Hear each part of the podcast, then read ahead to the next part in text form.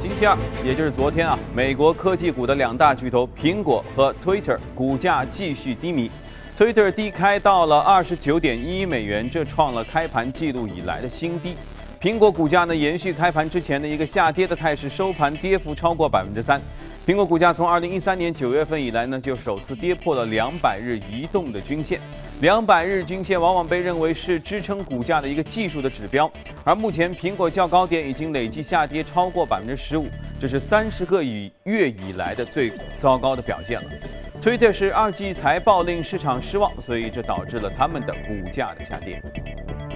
近期在美元升值的影响下，大宗商品价格暴跌，资金从强周期板块当中流出，而防御性的凸显的美股和港股等等海外市场公用事业板块都是表现不俗。瑞信集团分析师就指出了，由于能够提供稳定的、持续的分红，公用事业股通常是投资者在追求安全性的时候比较青睐的一个选择。另外呢，公用事业股成为领涨的板块，这也显示出市场增长性的一个机会较少，投资者情绪是偏于谨慎。好，再来看一看希腊。希腊在遭遇了黑色星期一的股市之后，星期二的股市继续是暴跌，一度跌幅达到百分之四点九，随后稍有反弹，银行板块连续第二天暴跌接近百分之三十。目前呢，雅典股票交易所允许包括银行股在内的所有的股票都进行交易，但是涨跌幅度，也就是这个涨跌停板是限制在百分之三十左右。此外，希腊政府发言人四号表示，希腊方面期待在两周之内，也就是本月十八号之前，与国际债权人就第三轮的救助协议的具体细节达成一致。这位发言人称，截止到四号当天，双方已经基本完成了首轮的谈判。澳大利亚央行四号表示，维持现有的百分之二的利率水平不变，此举符合市场的预期。不过呢，政策声明并没有提及澳元汇率应该持续贬值，导致澳元的汇率应声走高。不过，尽管澳大利亚央行软化了汇率的立场，分析人士依然不认为澳元对美元长达四年的下跌走势将会宣告结束，也就是说，还会再下跌下去。欧盟委员会四号宣布，经过两年半的谈判，欧盟与越南就自由贸易协定达成了原则性的一致。这两个地区之间几乎所有的商品的关税都被取消。根据协定啊，越南将会在金融服务、电信、交通、邮政和快递服务领域实施贸易自由化。此外呢，越南还将向欧盟开放食品和饮料加工业以及非食品工业等制造业的市场。允许欧盟企业参与到基础设施建设和医院、铁路等等的公共项目的投标当中。尽管大宗商品的持续走低，为中国和中国为代表的新兴市场的增速放缓，引发了部分投资者对于全球经济前景的质疑声不断。但是，反映经济活动指标的波罗的海货指数 BDI 却在近期啊不断的刷新新高，年内新高。七月的 BDI 指数已经突破了一千的大关，和今年二月份低点相比，这已经有百分之一百以上的反弹了。根据历史经验，当实体经济走强，大宗商品需求放大的时候，大宗商品货物贸易活动就会更加频繁，而助推 BDI 指数的上升。好了，浏览完宏观方面的数据，我们来看一下隔夜美股收盘的表现。就像前面我们说到的，呃，因为某一个州美联储的主席说他看好九月份的加息，所以美股全部都下跌了。道琼斯指数下跌了百分之零点二七，一万七千五百五十点六九点；纳斯达克指数下跌了百分之零点一九，五幺零五点五五点；标准普尔指数下跌了百分之零点二二，二零九三点三二点。接着我们来连线一下我们驻纽约记者葛维尔，请他带来收盘之后的最新的报道。你好，葛维尔。亚特兰大联储主席 Dennis Lockhart 在接受《华尔街日报》专访的时候表示，美国经济已经为九年多来的首次升息做好了准备。他甚至认为，除非美国经济数据出现严重的退步，美联储会在九月份的时候开始首次升息。和此前多位联储官员模棱两可的回答不同，Locker 是首位地区联储主席，清晰地表达美联储正在考虑在九月份开始加息。不过，隔夜美股的走低很大程度上也是受到了苹果股价连续重挫的打压。早盘苹果股价放量下跌，隔夜跌幅又在百分之三点五附近，而其供应商 Skyworks 的股价的等呢也是追随下跌。不过，UBS 的分析师认为，市场目前对于苹果的情绪过于的谨慎，他预计呢受 iPhone 销量的推动，二零一六财年苹果的增长潜力仍然有百分之十五左右，并且是给出了一百五十美元的目标定价。而在中概股方面，阿里巴巴结束了连续八个交易日的下跌，隔夜收涨超过百分之一。对于即将公布的财报，根据彭博社调查，二十六位分析师给出的平均预期，上季度销售增长在百分之三十四，不及去年同期的百分之四十六。主持人，好的，谢谢格威尔。那加上昨天的下跌，好像这个星期美国股市都不太好。我们还是来看看 A 股吧，A 股至少昨天还可以。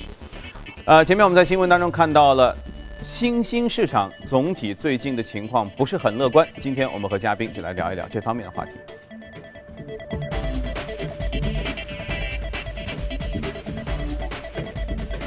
好，今天坐在对面是华创证券机构销售部的副总监简佳，你好，简佳。哎，早上好，杨光。嗯。最近啊，这个好像新兴市场不太太平啊。今天我们要开场要说这个。对。其实，而且这事儿大概不光是中国了，是周边的很多国家都有一些，因为有一个大宗商品期，这个这个价格的暴跌，而且美元呢又特别强势啊。这个这个，我们先了解一下整个汇总的情况吧。对，其实我们看到，其实最近整个新兴市场国家是面临着非常大的这样的一个抛售的压力。嗯。啊，包括我们看到大空头，像法信银行已经明确提出，新兴市场国家有可能面临。九七年亚洲金融危机的这样的一个重演，那么像以美国银行也呃警示说，整个新兴市场有可能面临零八年的雷曼危机的这样的一个时刻。嗯，那么说的都很恐怖。对，这其实呃从我们从无论是从新兴市场国家的股市。汇市还是说债券市场都可以看出这样的一个投降式的这样的一个抛售潮啊。那么我们看到像啊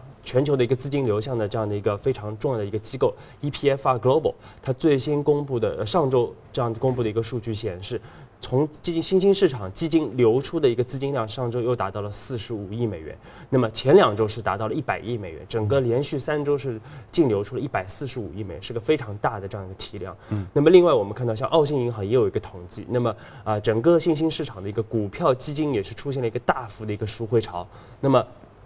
过去三周，整个的一个赎回量达到了一百二十一亿美元，那也是零四年这个指数有史以来最大的这样的一个快呃这样的一个赎回的这个这样的一个压力。那么另外，我们看到整个新兴市场国家的货币也在被大幅的一个抛售。那么从五月中到现在，我们看到像哥伦比亚，它也是个新兴市场国家，它的整个比索是大呃对美元是大幅下跌了百分之十二。像智利的比索也是创出了零八年金融危机以后的一个最低的水平。印尼的，我们就周边国家，印尼它的一个呃卢比更是跌到了二十年以来的一个最低的水平。嗯，那么因此我们说，呃，为了反，为了应对这样的一个大量的一个抛售潮，其实我们看到新兴市场国家在不断的抛售美国的资产，尤其是美国的国债。嗯，那么像中国为呃以中国为例，我们看到虽然说中国从美国的财政部的数据看出来，中国央行是持有一点二四万亿的一个美国的国债，貌似还是出呃创出了一个新高。但是如果我们把把中国在离岸的这样的一些外汇，呃，这个这个国债的交易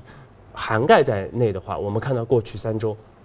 中国其实是净卖出了九百五十五亿的一个美国的国债，而且我们认为这样的一个啊卖出还是会持续的，并没有一个停止。这是一种自救的行为。对，那它主要我们说还就像刚才主持人讲的，主要还是因为一个美元的强势，以及大宗商品的这样的一个啊大幅的一个疲软。嗯。大宗商品这个疲软呢，因为从近期的报道来看，貌似可能还要再持续一段时间。对，那如果它这样一个下跌的趋势一继续下去的话，会对我们接下来会产生什么样的影响？对，其实我们其实我们对大宗商品一直是非常谨慎的啊。那个我们在之前节目中也反复的提及，我们看到从七月份以来啊，整个跟踪。二十二个主要的大宗商品的指数，也就是彭博的大宗商品指数，是大幅下跌了百分之九点五。那么基本上也是创出了二零一一年九月份以来最大的一个单月的跌幅。嗯，而它的一个指数已经达到了十三年以来的一个新低。啊，那么我们看到，其实以最最主要的大宗商品，也就是原油为例，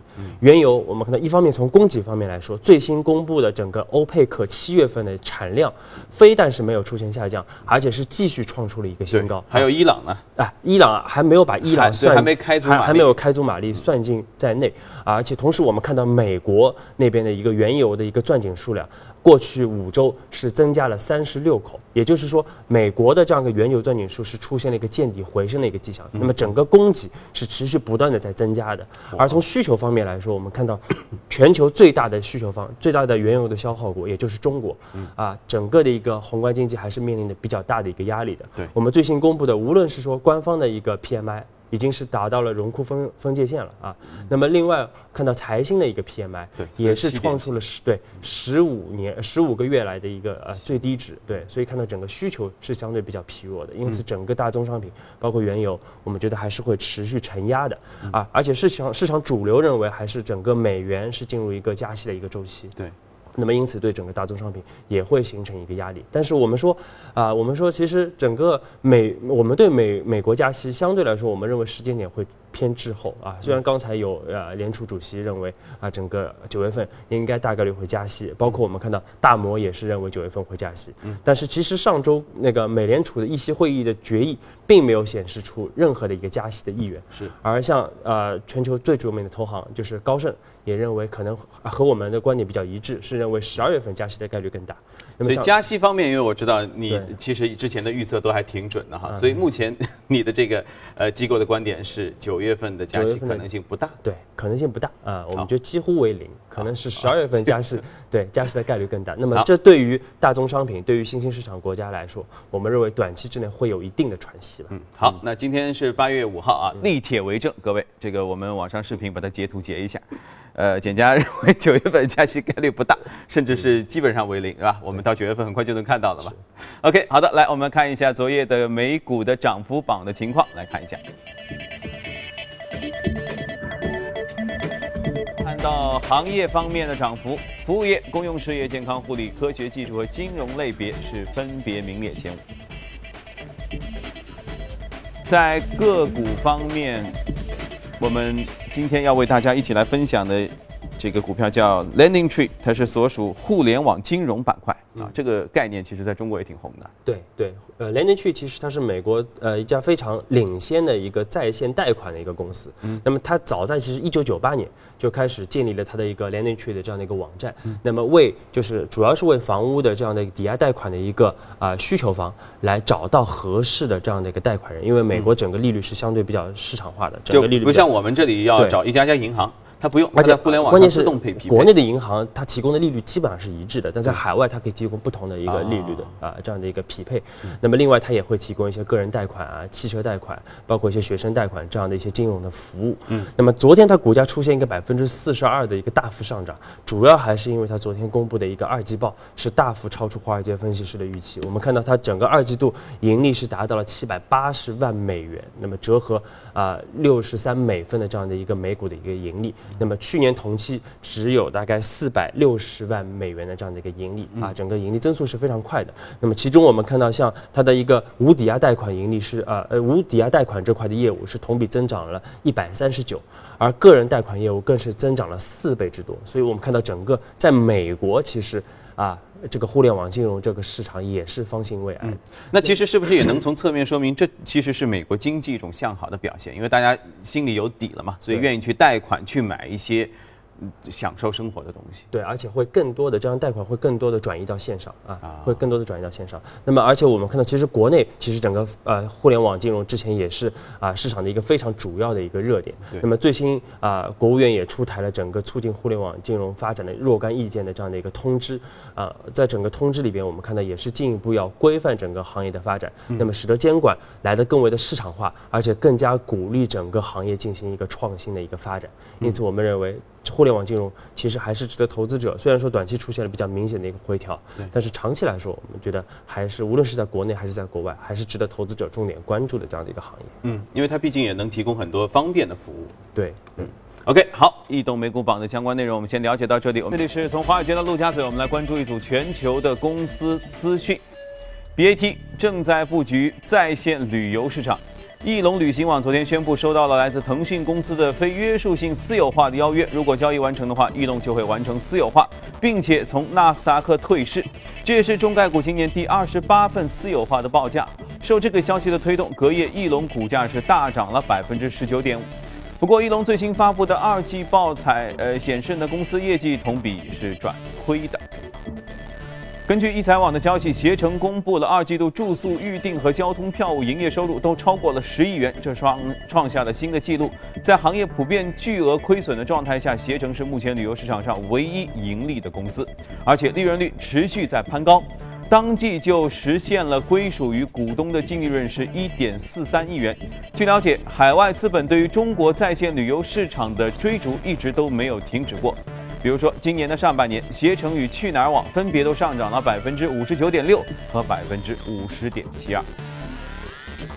汤森路透最近的数据显示，标普五百成分股公司当中，已经有三百九十一家公司公布了今年第二季度财报，其中百分之七十一的公司盈利情况都是好于市场预期，百分之五十的公司营业收入高于市场估值。其中，像迪士尼隔夜公布了上季度实现净利润就是二十五亿美元，比去年同期增长了百分之十三，但是公司营收未达到预期，所以导致它的盘后股价还是下跌了百分之二以上。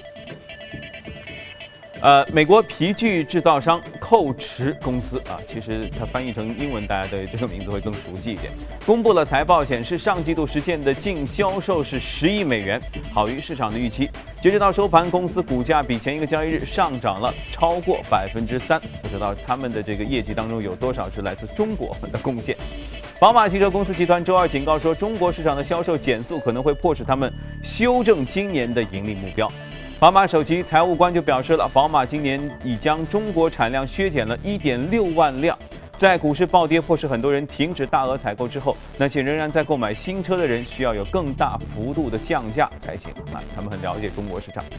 日本第一大汽车生产商丰田汽车公司四号发布的财报显示，得益于北美市场地区销量的增长和日元汇率的大幅度的贬值。所以今年第二季度，丰田公司的净利润同比增长了百分之十，创下了当季历史的最高值。丰田还预计了二零一五财年全球销售量有望能实现一千零一十五万辆，哇，好多啊！好看过全球公司动态，回来和嘉宾继续聊一聊值得关注的美股，来看一下美股放大镜。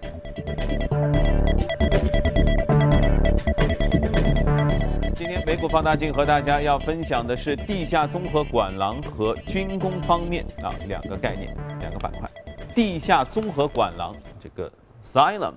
这个概念和这个名字好像都是在节目当中第一次听到吧？嗯嗯嗯，对，这是一个什么样的板块？对，其实 s i l e m 它其实呃总部也是位于美国的印第安纳州，那么它也是全球领先的一个做供水和污水处理啊制造设计。处理和呃施工的这样的一家公司，我们看到它去年的整个营收也是达到了三十九亿美元，整个员全球的员工数一点二五万人啊。那我们其实说到地下管廊，其实这是一个非常悠久的历史，其实在海呃在西方国家已经存在了一个多世纪。嗯，那么早在呃一八三三年，其实巴黎当时为了呃说改善整个的一个铺设线路的这样的一个难度，包括保护环境，因此他们就建立了这个世界上第一条的一个地下的一个综合管。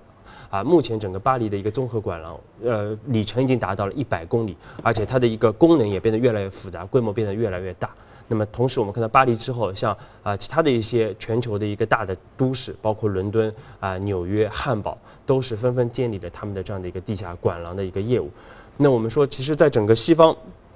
呃，其实我们看到整个西方整个地下管廊发展还是非常的快的，而且这个功能越来越强。但是国内其实地下管廊一直没有非常好的这样的一个发展。其实我们认为并不是说资金方面的问题或者技术方面的问题，其实这个我们都不缺。其实主要还是说一个法律、一个意识，包括整个的一个啊这个还是政策方面的问题，对利益方面的，包括有一些问题。所以对，嗯，按照你的说法，它这个综合地下管廊实际上它可能里面就是一个大管道里面有很多。线，对，有有非常多的线，而且说水管、电管、呃网络、煤气、热水，是对，都放在一起。关键是它非常容易去维修，而不像现在我们看到啊，就是经常挖开经常你先挖新的然后我来挖。把新的马路挖开，对然后再修一遍，然后非常容易造成这个这个，一方面是啊、这个地面的拥堵，嗯另外也会造成我们说整个资源的浪费，包括啊、经常会出现一些把其他的管道给挖坏的这样的一个情况出现。嗯因此我们说整个在国内地下管廊的这样的一个呃发展是势在必行的。对而且我们看到最近整个国务院最新的一个国务院的一个呃这个常务会议也是明确提出要部署要加强整个地下管廊的这样的一个建建设。嗯，那么提出了四点四点的要求，一个是各个城市都要进行一个专项的这样的一个计划。那么另外我们说也要呃进行一些标准的这样一些设计。那么同时要在全国建立一些示范性的这样的一些项目，来更好的去啊、去积累经验，那么为整个全国的一个铺开做一个呃基础啊。那么同时我们说第四方面也是我要在那个资金的这样的一个获取方面要有一定的方一定的创新啊。因此我们说在国务院的这样大力支持之下，我们看到地下管廊无论是说传统的像一些建筑类的公司，嗯，建材类的公司，还是说一些智慧城市的公司，都有可能会受益整个地下管廊的这样的一个建设。对，我们在屏幕上为大家列出了地下综合管廊受益的标的哈，大家就可以一起来看一下。我想起最近很多城市啊都发生这样的情况，就不下雨的时候呢，热得要死，很旱。是吧？稍微下点雨呢，都普遍看海，就是整个都是积水情况非常严重。其实地下管廊这个方面的综合性的建设，包括这方面的研究，其实就是能很好的解决这些问题。对，而且而且我们说，其实，呃，现在是一个稳增长的需求是非常大的，嗯，但是你简单的进行一些基础设施建设，啊呃，可能会相对来说对长期来说是一个资源浪费，而地下地下那个管廊的建设，反倒是一个非常有效的这样一个基础设施的建设。对，不是说青岛的那个地下排水系统一百多年，啊对，一直用的都挺好一直。用的都挺好，对，所以这就是一个非常典型的一个案例啊。嗯而且我而且一些私营企业可以通过 PPP 的模式，我们说和政府来绑定，来来呃，可以更好的来解决这样的一个资金的一个问题，建设资金的一个问题。嗯啊，所以也是个 PPP 的一个非常好的一个既是前人种树后人乘凉的好好项目，嗯而且呢还可以有很多的这个新的一种资本的玩法。对。嗯，OK，好，接着再来聊一聊，其实是简家个人也非常喜欢，包括其实我也挺喜欢的，军工板块，对通用动力，对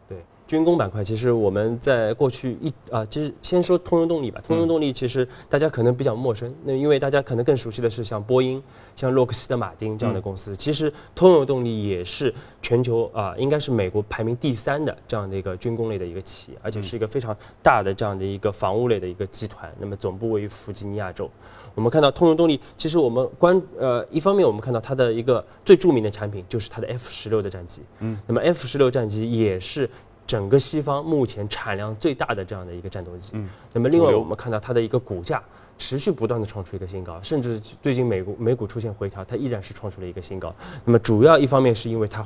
不断的获得了美国军方的一个大单，那么另外我们看到它整个二季度的一个财报也是创出了一个啊一个呃也是创出了一个新高啊，而且它上调了全年的整个的一个盈利的展望。这家公司是场非常优秀的公司，在过去六年也是上涨了。差不多百分之四百，啊，那么我们刚才说，其实过去呃一个多月，我们其实一直建议大家可以增加对于军工板块的这样的一个配置，对，啊，主要而且我们看到，在过去整个震荡市里边，其实军工板块有非常明显的一个超额收益，啊，那主要是因为三点原因，一方面是因为整个经过前期的一个回调，其实我们看到军工板块的一个啊估值相对来说回到了一个合理的水平，为进一步重启又打下了一个比较扎实的一个基础。另外，我们看到其实啊，我国啊整个的一个周边的一个环境相对来说还是比较紧张的，包括美国重返亚太，包括日本和菲律宾的不断的挑衅，我们整个的一个军工的未来的一个投入还是会持续不断的加大，包括我们说“一带一路”也是需要一个非常强大的一个军队啊来进行这样的一个啊保驾护航的啊。那么第三点，我们看到其实下半年整个军工板块还是持续不断的不断的会有一些催化剂，包括国企改革，包括研究所的一个改制啊，那么也包括我们。说军民融合，也是未来两三年的这样的一个持续的一个主题啊。嗯啊，然后九月三号我们也会有盛大的这样的一个军演啊，这个都会刺激整个军工板块有啊一个不断的这样的一个催化剂啊。因此，我们建议投资者在回调的过程中，还是可以进一步加大对于军工板块的一个配置的力度。对。我相信，如果朱勇在的话，他一定会列出昨天军工板块的整个的涨上涨的情况啊。昨天军工板块是领涨，嗯，所以大家可以一起趁着今天这个机会，一起来关注一下屏幕当中为大家列出了军工受益的标的。好，今天时间关系，特别非常感谢简佳的分享，在。